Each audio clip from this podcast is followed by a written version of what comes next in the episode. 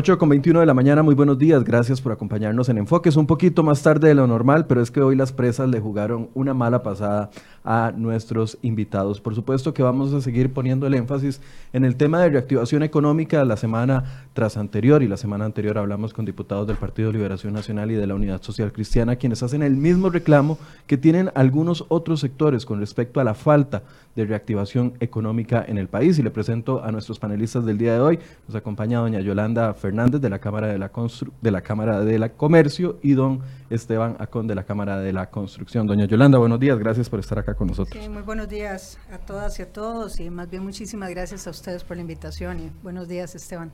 Don Esteban, buenos días, gracias por estar acá. Primera vez en Enfoques. Primera vez que estamos por acá. Eh, muy buenos días y muchas gracias por la invitación. Igualmente, buenos días a, Yolanda y a los, a los, que nos escuchan y nos, y nos ven. Bien, vamos a empezar eh, con, hablando sobre el tema de reactivación económica, pero hay un estudio, la llamada estará lista, ya tenemos en, en línea a la vocera de eh, la Universidad Nacional. La Universidad Nacional recientemente ha publicado esta mañana un estudio con respecto al ingreso de los hogares y cómo se está comportando esta medición que viene en decadencia o cayendo desde hace varios años y vamos a conversar con respecto a este tema. Eh, nos acompaña en línea telefónica doña Roxana Morales. Roxana, buenos días, gracias por acompañarnos, disculpe. Muy buenos días, muchas gracias a ustedes por la invitación. Roxana, en la mañana recibimos una, un comunicado de prensa de la Universidad Nacional sobre, donde hablaban sobre la capacidad de consumo de los hogares costarricenses en el país. Este estudio es un ejercicio constante que han venido haciendo la Universidad Nacional. ¿Qué resultados arroja? Sí, efectivamente, hace un mes más o menos realizamos un estudio sobre eh, que titulamos ¿Qué está pasando con el consumo de los hogares? Y bueno, en esta ocasión lo que quisimos ver es qué está pasando con el ingreso de los hogares.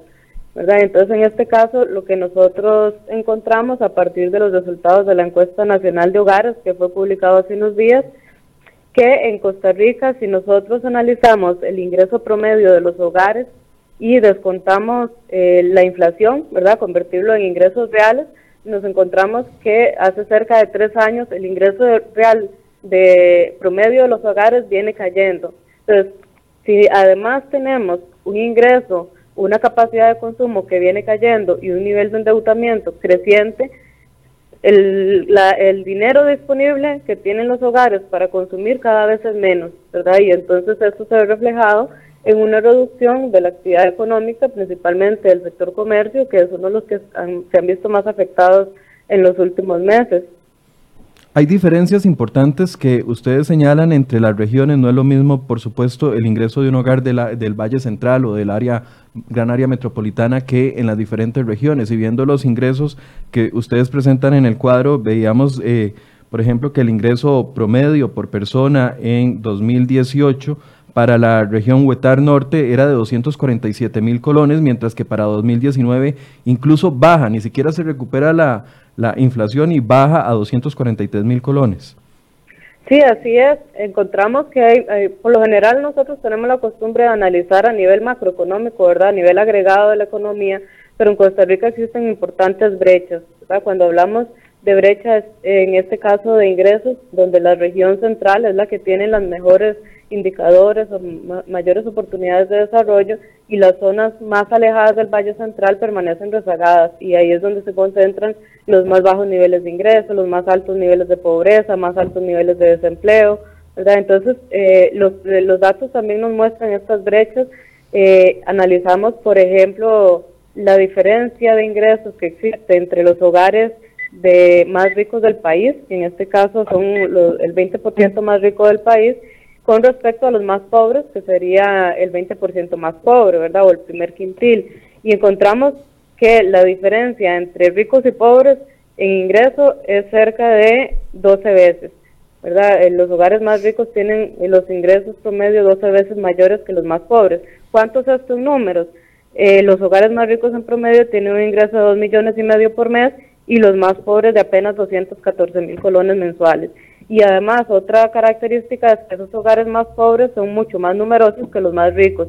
Entonces, cuando analizamos lo de brecha de ingresos por persona, la, esta brecha pasa de 12 veces a 17 veces. Entonces, efectivamente, hay una alta desigualdad en el país que a su vez se ve reflejada en los, digamos, en las demandas que tiene la población de eh, su pérdida de capacidad de consumo, de deterioro en la calidad de vida. ¿Cómo, impacta esto el tema de la reactivación económica, estos datos que ustedes eh, están analizando? Sí, bueno, al final del documento lo que mencionamos es que si ya teníamos un problema de endeudamiento, ¿verdad? Que las personas, si bien siguen manteniendo sus ingresos, en este caso estamos viendo que más bien su poder adquisitivo se está reduciendo y además tienen que pagar el consumo que hicieron en periodos anteriores, es mucho más difícil reactivar, ¿verdad? Porque los, las personas no solamente tienen una afectación en su nivel de ingresos, sino también que les alcanza cada vez para menos. Para concluir, ¿se ve esta, esta curva eh, o esta decadencia, por así decirse, en los ingresos de los hogares eh, ha venido en los últimos tres años? ¿Se ve o se vislumbra algún cambio en la tendencia? Estos datos, como son anuales, ¿verdad? No nos permiten ver ahorita cambios en tendencias, porque se hace con respecto a la encuesta nacional de hogares que se realiza en julio de cada año. Y bueno, en este momento no vemos un cambio, ¿verdad? Más bien vemos que cada vez el ingreso real de los hogares viene cayendo. Desde hace tres años la caída eh, sigue siendo continua. Incluso en el último año eh, vamos a ver, cuando hablamos de ingresos reales puede ser que el ingreso nominal del hogar aumente, pero si la inflación es más alta que ese crecimiento del ingreso, hablamos de una caída del ingreso real. En el último año hay, además de una caída en ingreso real, en ingreso nominal, o sea, los hogares tienen levemente un ingreso promedio menor, si a eso le descontamos la inflación, la caída es cerca del 2,5%. Bien, muchísimas gracias Roxana por explicarnos estos datos del estudio que hace la Universidad Nacional. Buenos días. Buenos días, muchas gracias. Dice un, primer comentario que estoy agarrando aquí en el aire, doña Yolanda y don Esteban, dice Eve Cáceres, el comercio lo estamos sintiendo demasiado, nos están ahogando. Esa es la percepción que tienen a nivel interno. La verdad que sí, la verdad es que quisiéramos poder tener mejores noticias este año ha sido un año muy difícil para el sector comercio, eh, donde hemos venido acumulando una pérdida de, competitividad impresionante. Hemos, podemos decir que el comercio ha caído más o menos un 13% con relación al año pasado y esto pues ha implicado una serie de de resultados alrededor de esta caída que son realmente nefastos. pongámosle rostro a esa caída de 13%, por favor, doña Yolanda. Sí, bueno, vamos a ver, estamos hablando del cierre de una cantidad muy grande de, de, comercios eh, y lo que ha implicado también un, una caída en las cifras de desempleo o un aumento en las cifras de desempleo que ha venido a engrosar ya la cifra que venía en aumento desde el año pasado, cuando estamos ya hoy contabilizando un 11.4% más o menos de desempleo en Costa Rica, una cifra que es histórica em, y que nos proporciona una enorme incertidumbre como comercio. Em, si le queremos poner más rostro, ¿qué es lo que pasa? Estas empresas que cierran en muchos de los casos y las personas que quedan sin empleo, ¿a dónde van? A la, informalidad.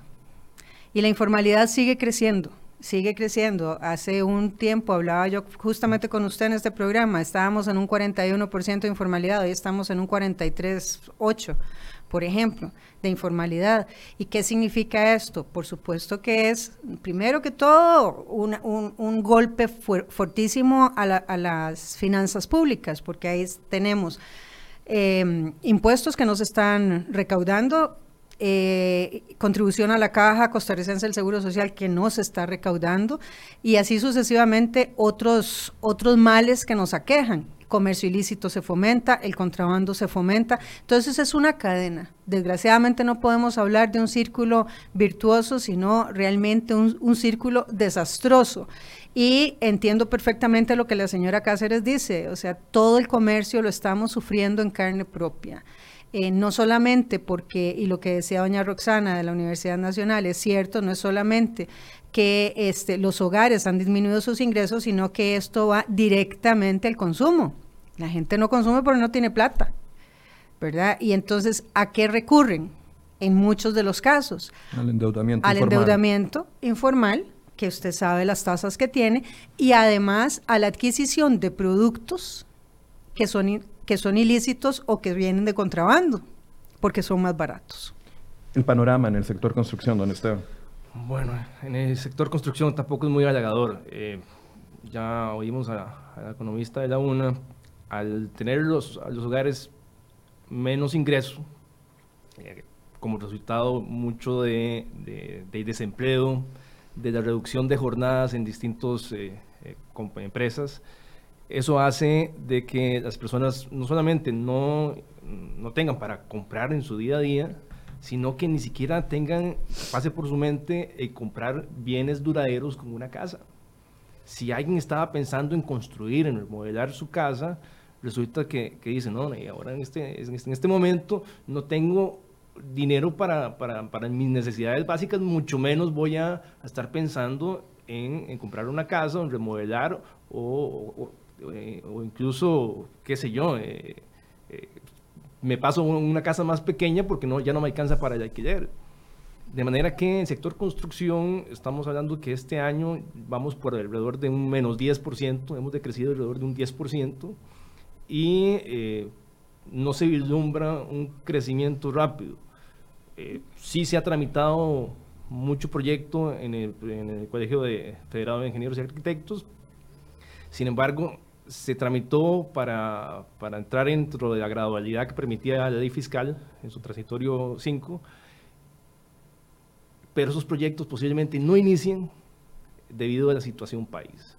Y es a raíz de la desconfianza que hay en el país y que el gobierno no ha hecho nada para, para quitarla, para entrar en un círculo positivo donde la, gente diga, bueno, ese momento de, de, de, de, entrar a esta reactivación, de subir el empleo para que la gente tenga más disponible tanto para comercio como para pensar en, en su casa, en tener casa propia, que, que, es algo que todos los costarricenses queremos, y, y, y de esa manera reactivar la economía de este país. ¿Han visto ustedes medidas efectivas de reactivación económica en los últimos, bueno, al menos en, en estos últimos 11 meses del año desde que empieza la discusión y ya más bien la implementación del plan fiscal? Porque, a ver, las, en los últimos días hemos recibido noticias de las diferentes cámaras donde exigen una una acción más concreta por parte del gobierno, incluso ha creado fricciones internas. Yo sé, no se lo voy a preguntar a don Esteban, porque ya don Esteban nos dijo que no quería hablar de ese tema en específico de, la ruptura en, en, UCAEP, pero e, eso mismo está generando de una u otra forma que haya una exigencia de acciones mayores por parte del gobierno. Bueno, lo que está sucediendo es básicamente que cada una de las cámaras, bueno, y voy a hablar por la Cámara de Comercio, por supuesto, lo que estamos es viendo cuál es la crisis que tiene nuestro sector y estamos haciendo y generando todas la, estamos generando toda la, la, fuerza posible que podamos como gremio para poder ayudar a nuestro sector a salir adelante. Eh, hace bueno, principios de año, eh, la Cámara de Comercio presentó un documento al Ejecutivo donde teníamos medidas de corto, mediano y largo plazo para, para ayudar a la reactivación económica. En, de, ese, de ese grupo de solicitudes o de peticiones que hizo la Cámara en ese momento, em, se tomó en consideración eh, bajar el encaje mínimo legal. Acción que ya acción que ya sucedió, que agradecimos, pero que eso tenía que venir eh, acompañada de otros, de otros elementos. Vamos a ver, eso no iba a ser que la gente saliera a la calle a buscar este crédito eh, para comprar una casa o para adquirir un bien o para comprar cualquier otra cosa en el comercio, en el comercio nacional. ¿Por qué? Porque Esteban habló algo que es muy importante y lo que este gobierno ha venido diciendo desde hace más de un año y medio, ¿verdad? Que es la generación de confianza eh, la gente no tiene confianza para, para, para endeudarse. La gente no quiere, a pesar de que se endeuda, ¿verdad? Pero no quiere este, recurrir. Tiene que recurrir porque su salario, sus ingresos no le están alcanzando pero es básicamente por un tema de, sobrevivencia. Si usted ve eh, eh, eh, cómo ha venido desacelerándose, por ejemplo, el subsector de comercio de automóviles, que venía en crecimiento, pero fuertísimo en el 2000, todavía en el 2017, en el 2018, hoy estamos hablando de que la caída de de automóviles es, es, altísima, ¿verdad? Nosotros lo que hemos planteado desde la Cámara de Comercio es que las medidas no pueden ir haciéndose como de una hoy, dejan pasar seis meses y otra hoy. No, esto, y no quiero sonar alarmista, pero yo sé que voy a sonar, o sea, esto es una emergencia. Es una emergencia porque, vamos a ver, el gobierno dice, hay que generar empleo. ¿Quién genera empleo en este país? La empresa privada. ¿Construcción está generando empleo? No. ¿Comercio está generando empleo? No. Y nosotros necesitamos este, seguir siendo los, mayores generadores de empleo este, de este país. 246 em, mil personas viven del, del, comercio eh, formal, pero estamos hablando que en la informalidad hay más de un millón de costarricenses. ¿Y qué está haciendo el gobierno con ese millón?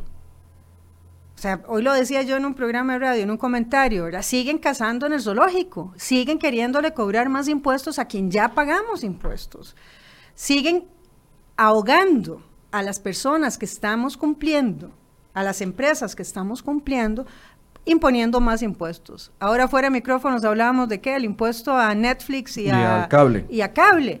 De mañana, no sé, será el vaso de agua o, a qué más. O sea, las, la, esto no se va a evitar. Todo este, e, este proceso de desaceleración tan rápido que se está dando a nivel económico no se da pegando sellitos y poniéndole impuestos a apps, ¿verdad? Aplicaciones tecnológicas.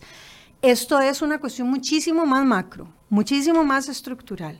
Pero de, ese pliego de peticiones que ustedes presentaron como gremio eh, a inicios de año, ¿solo se cumplió la del tema del encaje mínimo, mínimo, legal? Nada más.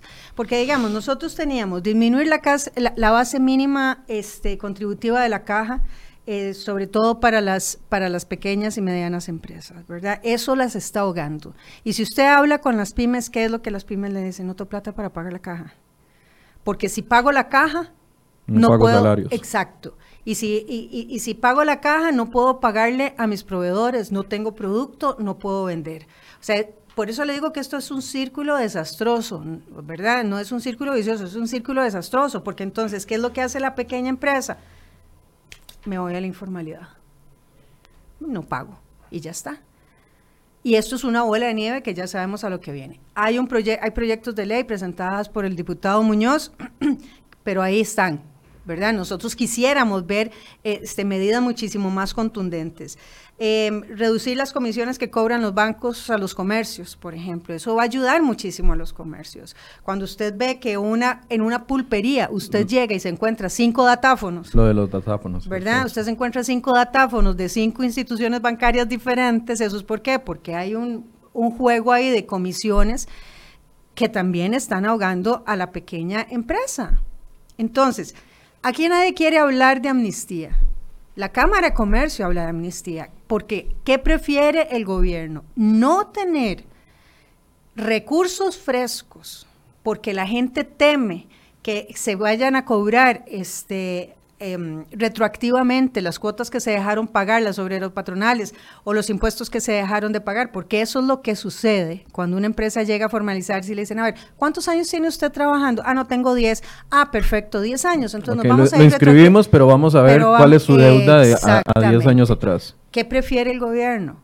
Cerrar esa, esa deuda que además no la van a pagar, porque no la pueden pagar. Manténgame ahí lo de la, lo de la amnistía. ¿Qué medidas concretas ha pedido el sector construcción que se han cumplido y que no se han cumplido? Bueno, la mayoría, nosotros nos, reunimos una vez por semana a, hablar con, autoridades de gobierno, por, por lo menos, y, tenemos un, buen diálogo, pero la realidad es que no hay resultados. No podríamos, lo único podríamos decir es con el encaje, la reducción del encaje, sí se mejoraron las tasas para la adquisición de una vivienda, hasta 65 millones, con un tope máximo de 65 millones y con un ingreso máximo por familia. Eso ha sido el, único resultado y como bien lo dijo Yolanda, para reactivar este país se tiene que dar una serie de medidas en conjunto. Son muchos factores los que conllevan a una reactivación económica. Y eh, bueno, el sector construcción primero es eh, que da empleo a, muchísimas personas de, eh, que, no, que, no, tienen altas capacidades técnicas o estudios y eh, es un, tiene un efecto multiplicador en, todo lo que es eh, la economía de un país. Estamos hablando que, que por cada eh, colón que, que se, se, da en el sector construcción, se dan otro punto 67 colones que van de la mano. ¿Qué quiero decir? Hay un encadenamiento porque construcción, hay, industria de la construcción, hay, hay, industrias que producen eh, materiales para la construcción, hay comercios que venden esos materiales, está eh, las diferentes obras, bueno, las, tiendas que venden los, acabados, está la señora que llega a, vender comida en la construcción, están los transportistas que llevan los diferentes materiales y, a las personas a, su lugar de, trabajo. De manera que ese efecto multiplicador no se está dando. Eh, ¿Qué pasa? Pues las tasas pueden estar bajas, pero en este momento no existe la confianza para que la gente se diga, me voy a, construir mi casa o a, remodelar. Tras de eso, eh, nosotros en, construcción nunca hemos pedido que, no, nos, no paguen impuestos. Siempre hemos dicho que tiene que ser gradualmente. Pues resulta que en la interpretación de Hacienda del transitorio 5 de la ley dijo que a partir del 30 de septiembre los proyectos que no estaban registrados en el Colegio Federal de Ingenieros tenían que pagar IVA de un solo. No hubo gradualidad. Solamente hubo gradualidad para aquellos proyectos que entraron antes. Bueno, resulta que el 1 de octubre las viviendas sociales, de, vivienda de interés social de este país subió alrededor de un 9 o un 10%. Eso limita completamente la capacidad de las personas de, tener su casa. Entonces, ¿qué pasa? primera medida, se tiene que eh, haber una gradualidad en, el cobro del IVA para el sector construcción. Que eso se solucionaría con el proyecto de ley que están impulsando desde el, Colegio Federado de Ingenieros y Arquitectos y algunos otros diputados. Correcto. Eso sería una, una primera medida. Segundo, coincido totalmente con Yolanda de que eh, Hacienda y, la Caja eh, tienen que, evitar esa vorágine que, quieren de, de acaparar todos los recursos porque lo que están haciendo es matando empresas y están forzando a muchísimas empresas a pasarse al sector informal. Bueno, resulta que eh, una empresa eh, que, no entró con, una persona que iba a construir su casa eh, antes del 30 de septiembre y no pudo presentar los papeles en el colegio. Al día siguiente le aumentó el, el precio de su vivienda 9-10%. ¿Qué está pasando? esa persona le dice, bueno, ya, ¿y qué pasa si no meto los papeles de todo en el colegio? Y si no hago el trámite completo de, que conlleva una obra de construcción, me la salto. Y resulta que entonces, ah, pero bueno, si hago eso, y tampoco puedo tener los trabajadores en la caja, y tampoco puedo tener pólizas de jeans. Entonces, resulta que eh, la gente se pasa en informalidad haciendo construcción sin la debida supervisión de los profesionales, poniendo en riesgo a, los empleados o a la gente que labora ahí. De manera que si, sufren un accidente, una enfermedad, no tienen ni seguro ni caja. Sí, pero eso está pasando. Y lo podemos confirmar. Eh, ayer o antier estuve reunido con el Colegio Federal de Ingenieros y Arquitectos y nos comentaban de que ellos hacen estudios de construcciones informales. Bueno, aumentó ese estudio de 25% a 30% de, de, la investigación hecha. Estamos hablando de, un 5% de 25%. Eso es un 20% de aumento. Ya se está reflejando. De manera que la caja más bien tiene que ver cómo hace para acoger a las, a las personas que tienen problemas para que no se salgan del régimen. Igual Hacienda, no estoy diciendo que dejen de pagar impuestos, pero es que más bien tratan de exprimir a las empresas que sí pagan y que están al día y que van haciendo el esfuerzo mes a mes para, para, pagar los impuestos. Ahora, eh, el tema de la amnistía, bien lo apunta doña Yolanda. Por ejemplo, la amnistía eh, aprobada con la reforma fiscal le dio aire al gobierno para los primeros meses de este año. Sin embargo, sigue siendo muy criticada por algunos sectores que dicen, no, no, es que la amnistía le perdonaron un montón de... y además se tiene un concepto erróneo de lo que es la amnistía. Entonces, le, les condonaron un montón de deudas a, empresas morosas. Se ve como algo negativo, pero si bien es cierto, los resultados indican de que los primeros meses de este 2019 la amnistía tributaria que se dio de una u otra forma ayudó al gobierno a tener un inicio de año más, eh, más libre, por así decirse, buscando menos deuda. Plantear una amnistía para el sector eh, productivo del país podría ser una de esas soluciones. Nosotros lo que buscamos es cómo le facilitamos a la gente para que se pueda formalizar, pueda seguir trabajando, pague impuestos, ¿verdad? Y contribuya al crecimiento de este país. Eh, cuando nosotros hablamos de amnistía, lo que estamos diciendo es, dejen esa cacería de brujas contra las personas que, si bien es cierto, no, no han pagado, estoy segura que no han pagado no porque no quieran en muchos de los casos, ¿verdad? Sino sí, porque, siempre hay alguien que trata de sacar provecho. Pero bueno. vamos a hablar, digamos, en positivo y digamos que tenemos, que todos queremos contribuir, pero que no todos podemos contribuir. Este, ayudemos a esas empresas a seguirse manteniendo vivas. Em, evitemos la informalidad. Y la informalidad se evita, como les acabo de decir, diciéndole a la gente, no se preocupe, yo no me voy a ir 10 años atrás a buscar cuánto es lo que usted le adeuda a la Caja Costarricense del Seguro Social. Si de todas formas ese dinero, con ese dinero no contaron durante tanto tiempo, durante X tiempo. Empecemos como borrón y cuenta nueva y ayudemos a la pequeña y mediana empresa a salir adelante del bache en el que está. Porque de otra forma, este país que se jacta de decir que el 90% de su parque empresarial son pymes, yo quisiera revisar esas cifras.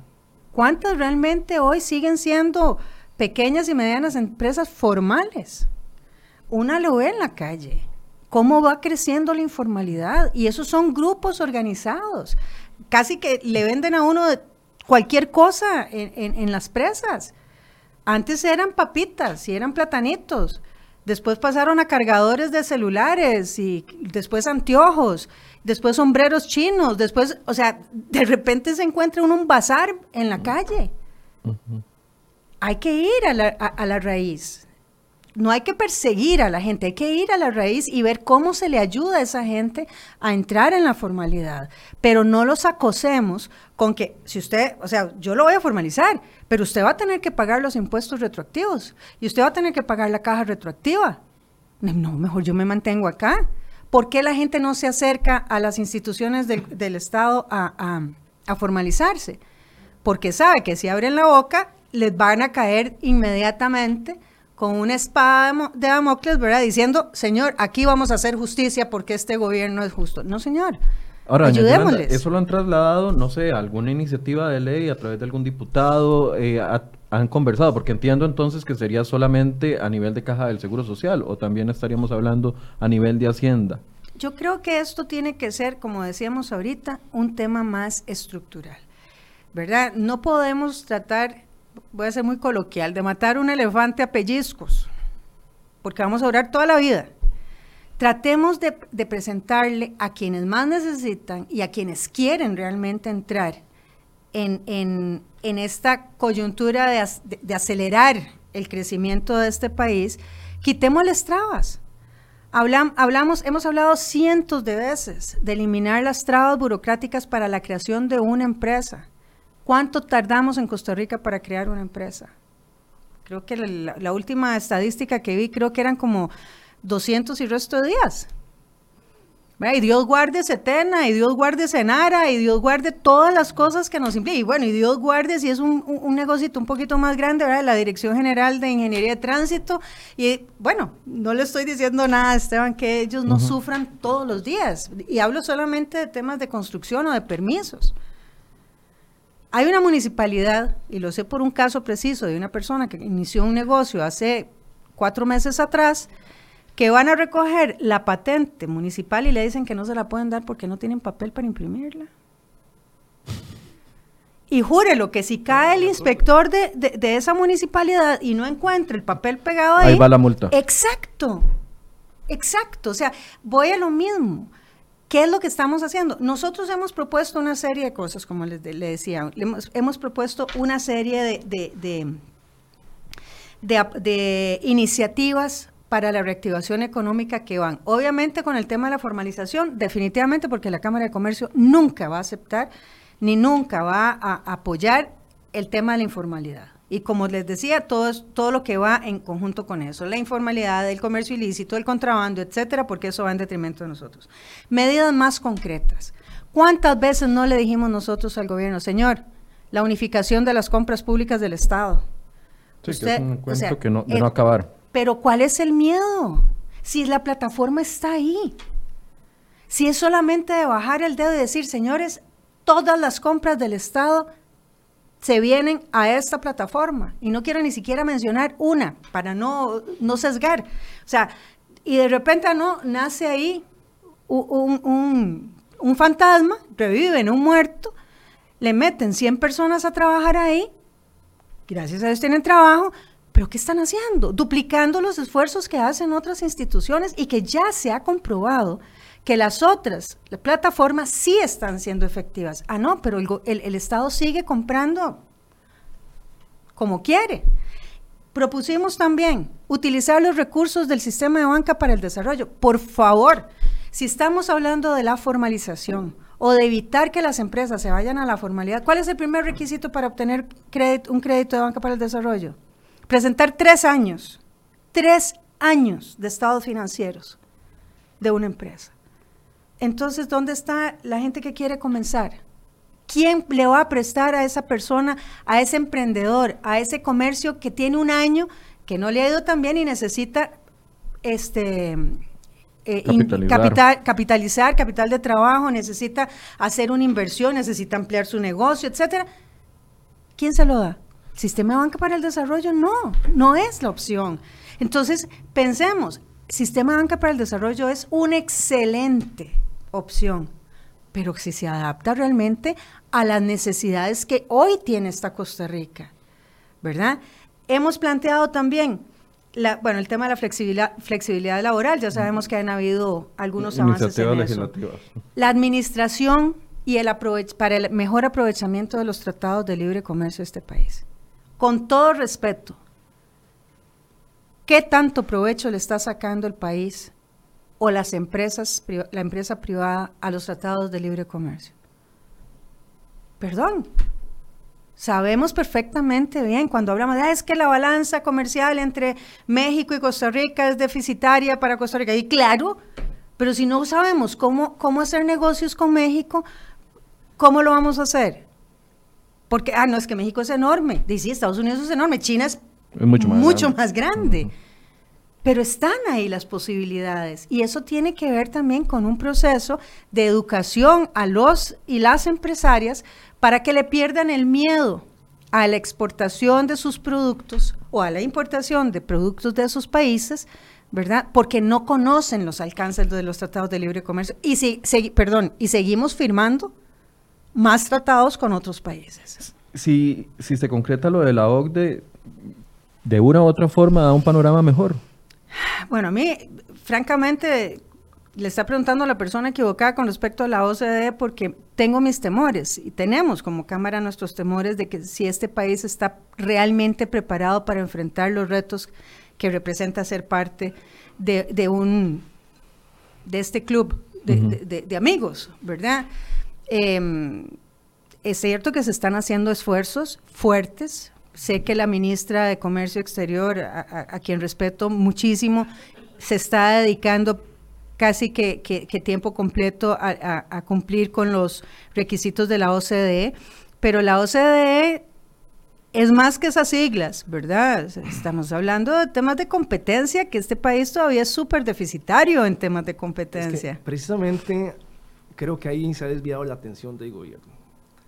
Eh, la OCDE, está bien, que pertenezcamos a la OCDE, eso nos hace eh, seguir un manual de buenas prácticas que llevan esos países. Pero, ¿qué tiene que ver eso con reactivación? Concentrémonos en la reactivación, preguntémosle al generador del 85, 87% del empleo de este país, ¿qué necesita para, para qué? Para reactivar la economía. Exacto. Entonces, el, gobierno, reúnanse con las diferentes cámaras que nos hemos reunido mil veces. Con los dolientes. con los dolientes. reuniones. no, es un tema, de acción. Es, un tema de acción. Vamos a ver. Eh, eh, en, la parte de construcción, bueno, tasas, está bien, eso es, un buen, es una buena iniciativa, pero ¿por qué la, limitamos a 65 millones y a un ingreso máximo? ¿Y qué pasó con la clase media? Resulta que la clase media no tiene acceso y crédito. Y nos hemos reunido varias veces a decir, bueno, ¿y por qué no? Es más, yo lo liberaría en general, porque en este momento ocupamos que cualquier persona construya, porque eso genera empleo, genera prosperidad. Bueno, pero eh, eh, duplíquelo. En lugar de 65 millones, eh, 6 dobles, 130. Una casa de 100 millones, a ver, es una casa carita, pero fácilmente una familia de 6, 7 personas tiene que acudir a eso. La, la, clase media está descuidada en este país. Sí, digo, para aquellos que vayan a pensar, es que una casa de 100 millones es una mansión. No, no, no, no, no eso no, es así. No, no, El costo de vida está muy alto. Pero bueno, eh, eh, ¿qué pasa? De que, que, que, esa clase media ha, tenido que optar por casas más pequeñitas y, y, no tiene financiamiento porque tiene un ingreso un poco más alto. Entonces, de no va de la mano. Bueno, la ley de que ya hablamos, de que, de que se haga gradual la parte de construcción de, del IVA. El caja, bueno, paremos esta vorágine de la caja que, que, que anda cobrando lo que no debemos. Y más bien tratemos de ver que la caja se acerque. Eso no es una ley, eso es, eso es voluntad de la Junta Directiva de la caja de hacerlo. Sí, son cosas que son muy, muy fáciles de hacer. Hacienda, bueno, ya, ya aceptamos la ley, ya aceptamos el, reglamento, tiene que corregirse, pero a estas alturas no tenemos reglas claras. Resulta que las zonas, las, zonas francas, la caja y las municipalidades que son eh, no sujetas, eh, resulta que construirle para estas entidades es un suplicio en este momento porque no se sabe cómo se hace esa exoneración que tiene la caja. Reglas claras, pero, pero no se hace. Entonces, ¿qué pasa? Y reuniones van, reuniones vienen, pero no hay resultados, que es lo que andamos buscando. Y luego nos dedicamos, y perdón Esteban, que, que, te atraviese aquí. No, pero para eso es la mesa, para, para intercambiar ideas. Hablaba Esteban de que la OCDE no genera reactivación económica. Es cierto. Pero la Alianza del Pacífico sí. Pero la Alianza del Pacífico, la semana pasada, el viernes pasado, que estaba el presidente aquí, dijo, yo estoy de acuerdo solo si sacamos al sector agricultor. Bueno, pero es que, perdón, ayudemos al sector agricultor a avanzar. Es que es, es, lo mismo de siempre. O sea, la desesperación que da es que, pobrecitos los agricultores. No, pobrecitos no. Convirtamos al agricultor en un empresariado agropecuario y ayudémoslo y, extendamos los créditos para que la agricultura en este país pueda ser realmente sostenible en el tiempo. Y traigamos insumos nuevos y traigamos tecnologías nuevas. No tenemos que inventar el agua tibia, ya en otros lugares lo inventaron. Es que yo siento que a veces el sector agricultura se ve desde una óptica de asistencialismo. Por eso le digo, pero hoy por hoy, que, o sea, perdón, en este país no hay campesinos que jalan carretas de bueyes.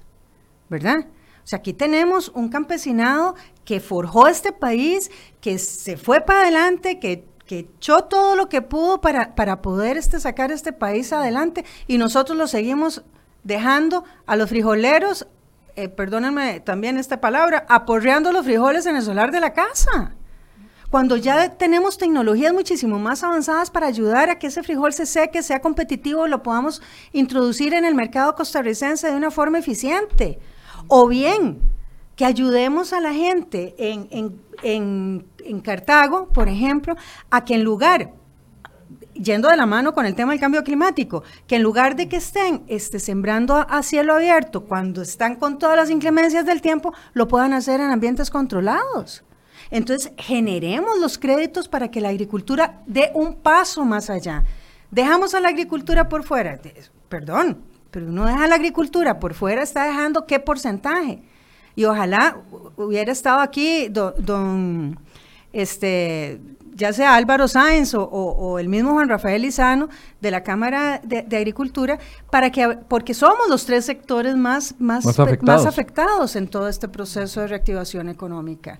Entonces, ayudemos vamos a ver, qué fácil decir, y con todo el respeto del señor presidente, dejemos al sector agropecuario por fuera. Yo quisiera oír un presidente que diga, vamos a apoyar al agricultor costarricense para, abrirnos a ese mercado que nos ofrece la Alianza del Pacífico y, y llegar no solo al sector agricultura, sino a los otros sectores. Exactamente, y lo que eso significa. Y vamos a trabajar de la mano con el agricultor costarricense para que sus hijos no Dejen de pensar que no quieren volver a la tierra, pero que vuelvan a la tierra con tecnología, con digitalización, con innovación, con todo respeto, y no lo estoy diciendo peyorativamente, no con un pico y pala. Cuando tienen universidades a la vuelta de la esquina de su casa y quieren ser ingenieros, y quieren ser médicos, y quieren ser este, relacionistas públicos. O sea, no les podemos evitar eso. Pero ¿cómo los, cómo los llamamos? ¿Y cómo nos volvemos competitivos? Dejemos de estar excluyendo a, a los sectores de este país, pobreciteándolos. Mejor digamos, vamos a profesionalizarlos, los vamos a hacer competitivos. Por decirle algo. El INA. El INA. Ahí está el INA con presupuestos y con buenas opciones. Y no solamente con presupuestos y buenas opciones, con un señor presidente ejecutivo. Andrés Valenciano ha demostrado tener una visión como pocas veces he visto yo, creo que desde un del señor este Jiménez Veiga, de don Danilo Jiménez, Jiménez Veiga, yo no veía una persona con tanta pasión en el tema, en, el tema del INA, de cómo ayudar, de cómo apoyar, de dejar la, la verdad, la, la, la perdón, dejar este, de, de, estar, eh, ¿cómo se llama?, e, educando o, o instruyendo gente para que haga macramé sino viendo gente más, un costarricense o una persona que tenga acceso a Lina con una mentalidad más de futuro. Pero por favor, o sea, no es de recibo que nos vengan a decir que, hay que sacar al sector agrícola en lugar de decir vamos a tomar las medidas del caso para ayudar al sector productivo a salir adelante. Y es que al final todo se resume en no hacer nada. Es que por, tal razón, mejor nos, nos, quedamos quietos y no hacemos nada se necesita acción. Necesitamos acciones concretas ya. Bueno, resulta que se fue el año, ya estamos en noviembre y no hay acciones concretas para reactivación. Hemos comentado muchísimas. Bueno, lo, único ha sido lo, del encaje legal. Eso, es lo que les iba a decir. Es un tema de visión, es un tema de, qué feo decirlo, pero es un tema ideológico, es un tema de, de falta de proyección a un problema que ya nos decía la Universidad Nacional que viene eh, sostenido desde hace tres años. El ingreso de los hogares no se está viendo beneficiado. Y cuando uno ve las políticas, y se las preguntábamos al, presidente de la República la semana anterior, decía, bueno, de, ahí tenemos lo del encaje mínimo legal, ahí tenemos lo de la tasa de política monetaria que ha implementado el Banco Central, ahí tenemos lo del avance al ingreso a la OCDE, ahí tenemos lo del plan de salvamento. O sea, e, esa es la visión que tiene el gobierno sobre reactivación económica. Bueno, de, eso lo único que, va en línea de reactivación es el encaje. Lo que ha hecho el Banco Central. Porque eh, eh, no el, ejecutivo el, tema este de salvamento eh, va a ser muy difícil que se implemente porque ¿qué banco va a querer comprar deuda mala? No, no, además, perdón, el riesgo que eso significa. O sea, perdón. Bueno, ya Moody's se pronunció con respecto a eso y el presidente dijo, perdón que traiga todo, pero es que está muy fresca esa entrevista. Le preguntamos sobre el Moody's y decía, bueno, no, es que yo no me voy a dejar llevar por lo que diga una calificadora de riesgo. Hoy traíamos un análisis que hace un exministro de Hacienda en la portada de Cerro hoy con respecto a eso. ¿Cuál es el análisis del plan de salvamento? ¿Va a reactivar el sector, eh, el sector construcción? No, es más, bueno, por supuesto que Costa Rica, los costarricenses necesitamos educación financiera, eso es, eso es muy claro, pero bueno, otra vez volvemos a Lina y a las instituciones educativas de este país que tenemos que, impulsar. El Ministerio de Educación Pública. Pero eh, en este momento, está bien, veamos a ver cómo refinanciamos las deudas a las personas que tienen capacidad de pago y que por X causas tuvieron que salir corriendo a, a los prestamistas con tasas de usura bueno, refinanciemos esto, pero que vaya de la mano eh, con, adquirir una vivienda. Entonces, refinancian las, las deudas a una tasa normal, se le permite tener casa, se reactiva el país. Entonces, va en la línea correcta. Pero como está planteado, le reunifico las deudas y además no puedes endeudarte en los próximos tres años. Y pero es que, eso, son deudores... eso no se va a lograr. No. no se va a lograr. ¿Qué banco en su sano juicio va a decir, sí, está bien, le compro la deuda mala a alguien que ya sabemos que es desordenado en sus finanzas? Con la esperanza de que se y, y, y, una tasa muy, muy baja baje las tasas mejor y deje las deudas como están, pero bájelas para que la gente pueda tener más capacidad de pago. ¿Cuál es su análisis sobre ese proyecto? No, a mí me parece que, como le digo, hay que analizar muy claramente el riesgo. Esteban tiene toda la razón. O sea, no, no podemos sencillamente decir así, bueno, vamos a refinanciar y punto. Eso no va a evitar, con todo respeto, que el que se endeuda, se endeuda. ¿Verdad? Porque va a tener tres años o cuatro años, no sé, de, tres, años en que no va a poder adquirir un, crédito.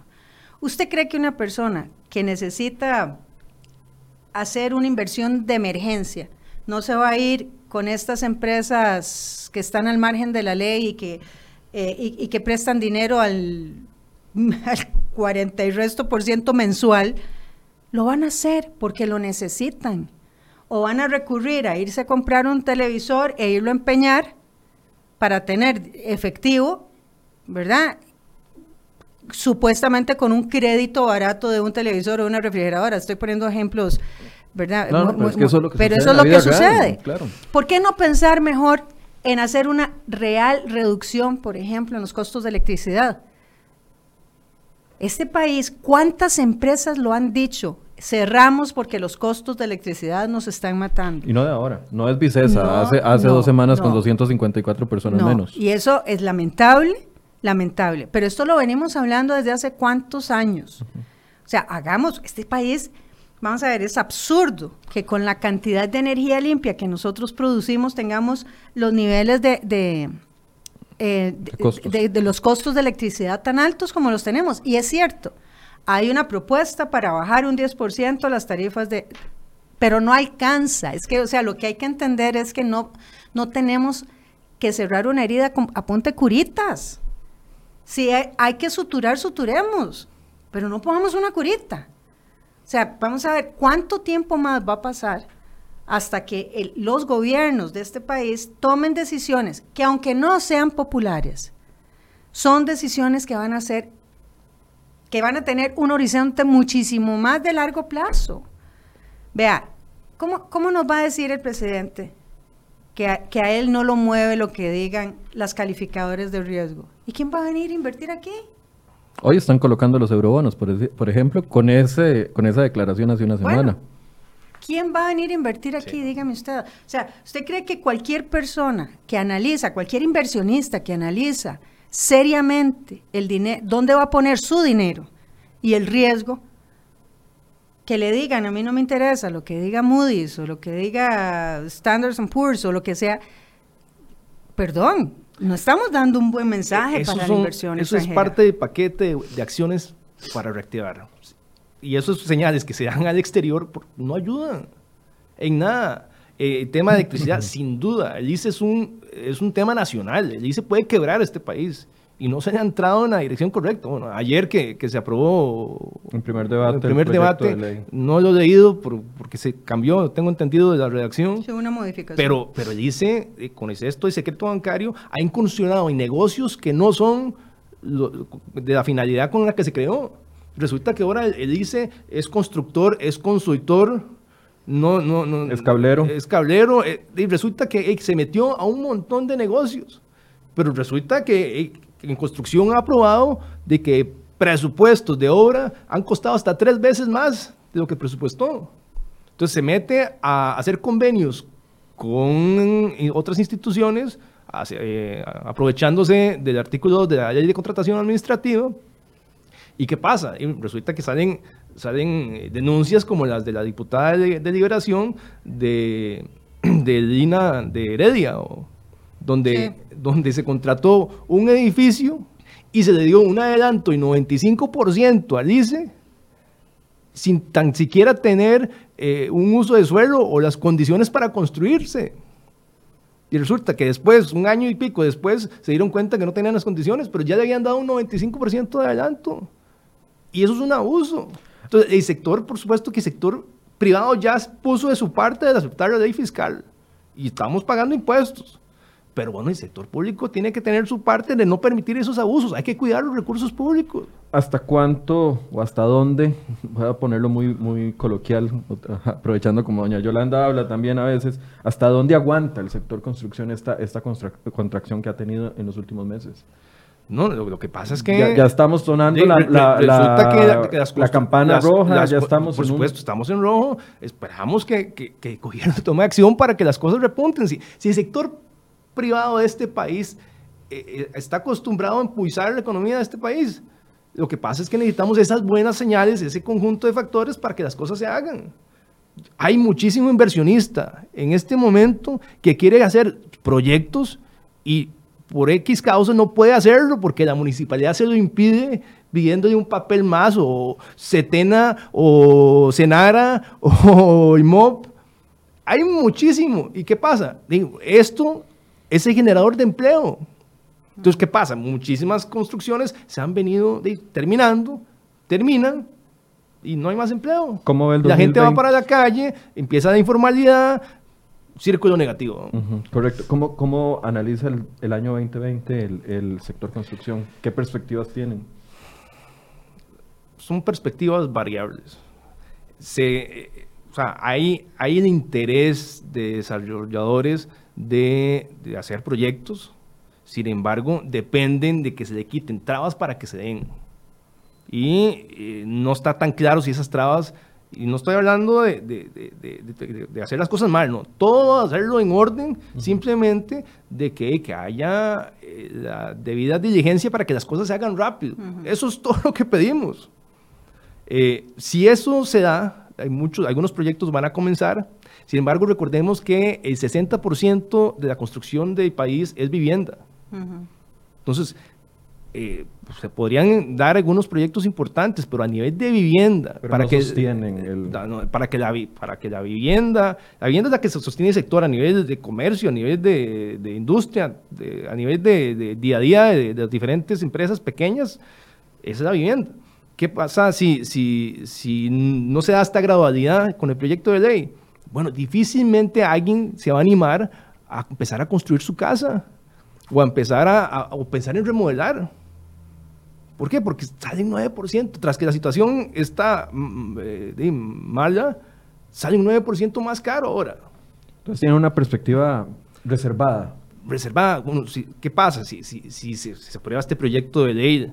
Eso es una buena señal para que la gente diga, bueno, apúrese a construir su casa ahora porque después le va a salir más caro.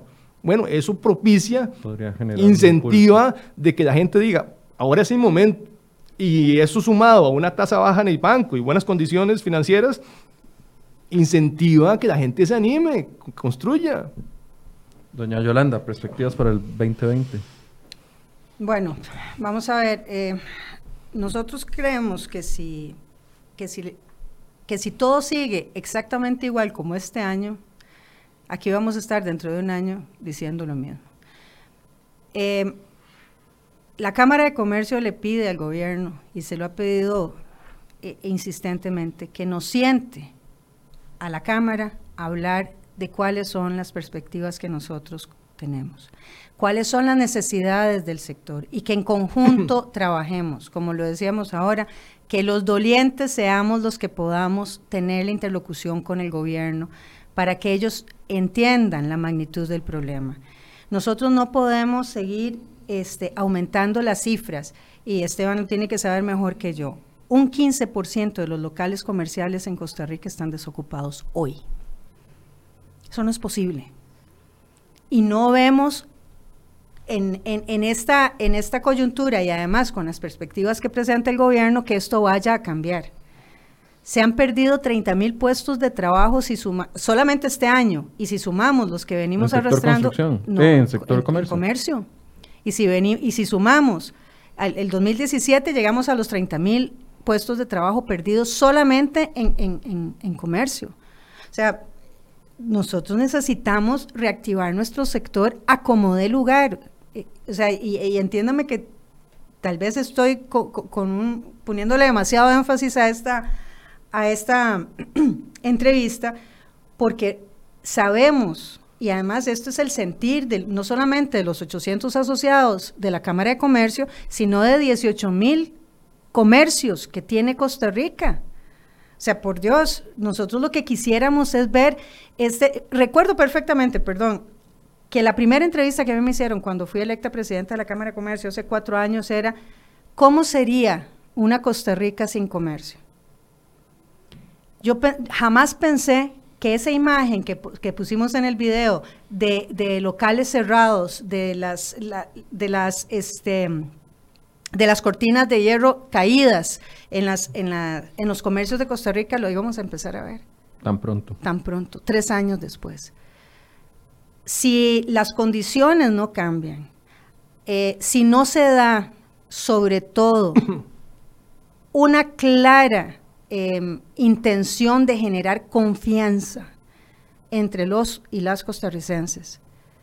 yo no veo que el comercio repunte de forma este, consistente. Y hay un acercamiento de la Cámara ya específicamente con el gobierno, hay una anuencia por parte del gobierno a recibirlos, a, crear este, este conjunto de soluciones, porque a ver, uno pensaría que estando don André Garnier en, el gobierno habría un, un mayor acercamiento, una facilidad de acercamiento a este tipo de ideas. Sí, con don André tenemos una comunicación excelente, eh, podemos hablar con él en cualquier momento, siempre nos recibe las llamadas.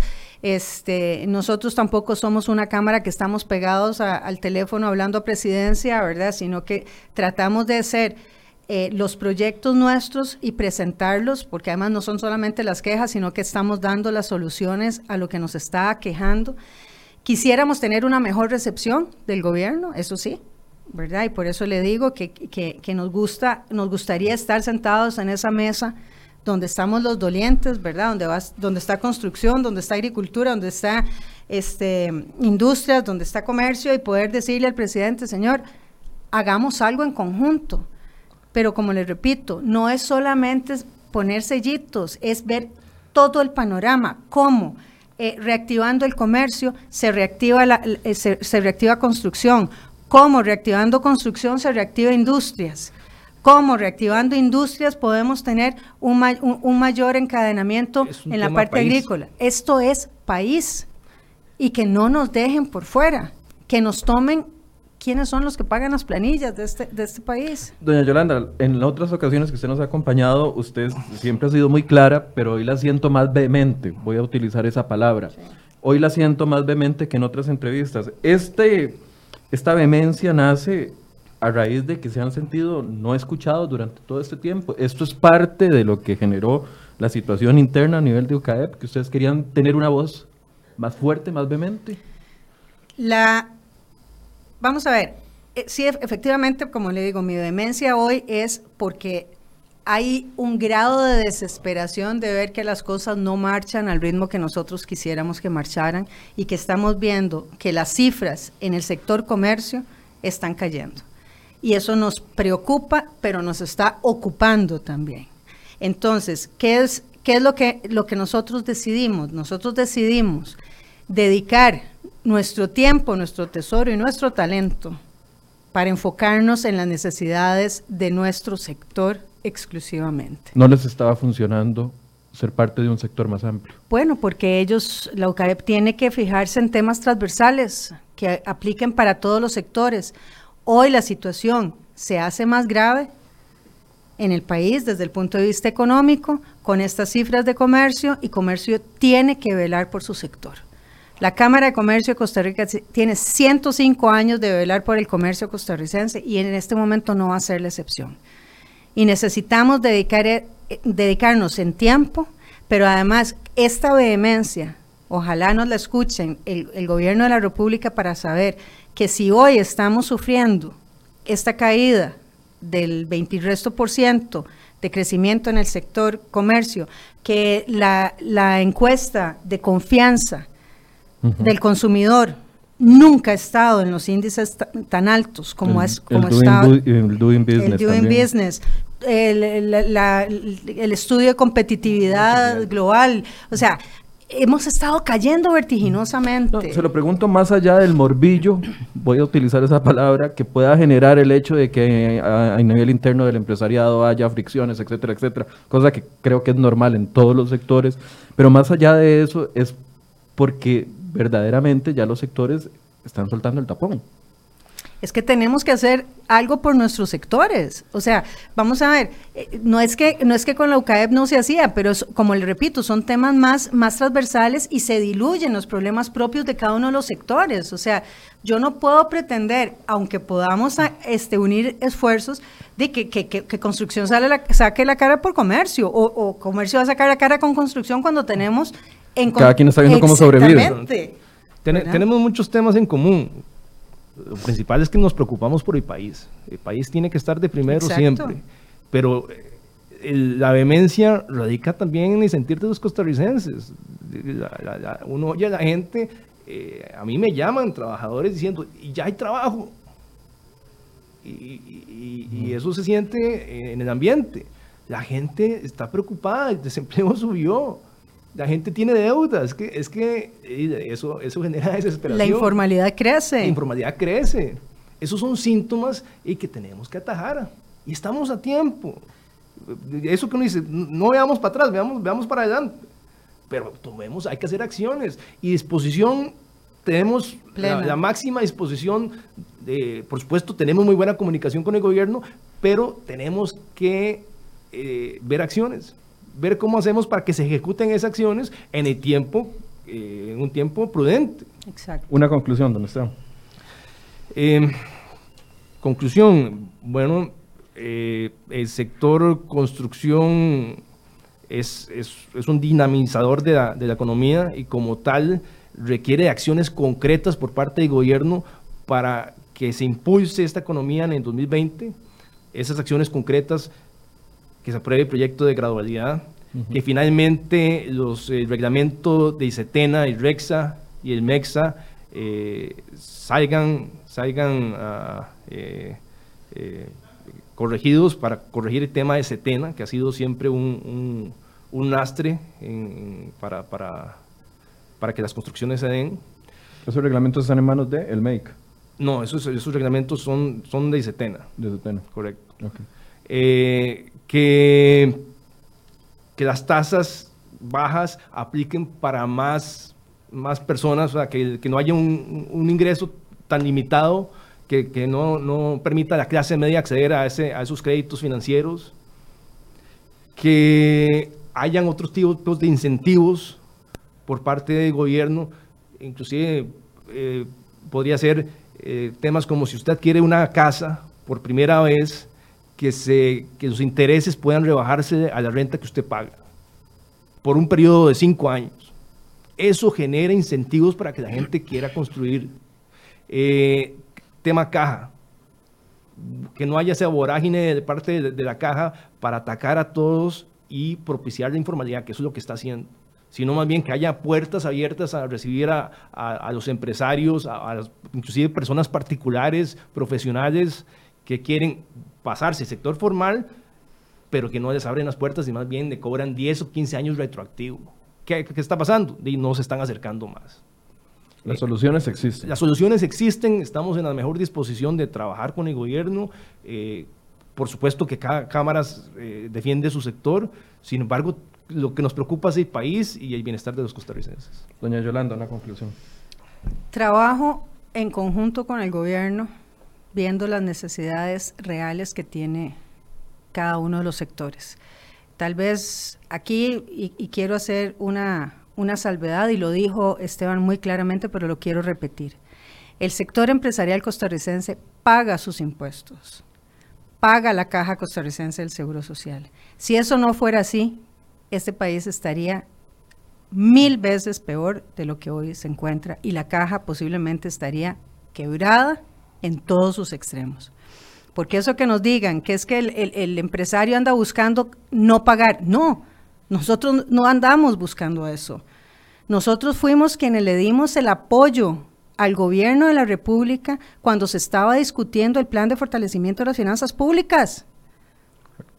Y de ahí que nos dijeron es que ustedes bailan al son de lo, de lo que dice el gobierno. No, nosotros bailamos al son que Costa Rica necesita. Lo he dicho mil veces y lo voy a seguir diciendo. No pueden haber empresas exitosas en sociedades fracasadas.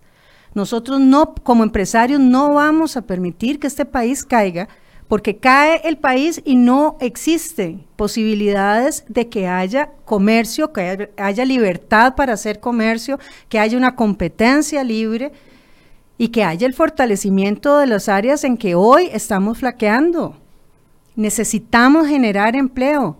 El mismo gobierno lo ha dicho, la, economía se reactiva creando empleo. ¿Y quién lo va a reactivar? ¿Y quién va a dar empleo en este país si no es, si no es este el sector empresarial privado? El gobierno no puede crecer más. Y se lo hemos dicho cientos de veces a este gobierno y al gobierno pasado, por favor, paremos el crecimiento del aparato estatal de este país que es enorme, es casi equivalente a la misma cantidad de empleos directos que genera el sector comercio. y no es un sector productivo. Y el sector comercio sí es un sector productivo. Muchas gracias a ambos por este espacio. Queríamos eh, abordar desde el, los sectores de comercio y de construcción que han sido de los más afectados las soluciones que ellos proponen. Ustedes han escuchado los argumentos. Vamos a, por supuesto, a darle seguimiento a este tema y ojalá que usted tenga mejores elementos para poderse eh, construir una opinión informada. Los invitamos mañana a las 8 de la mañana con más de Enfoques. Muy buenos días. Gracias. gracias. Muchas gracias.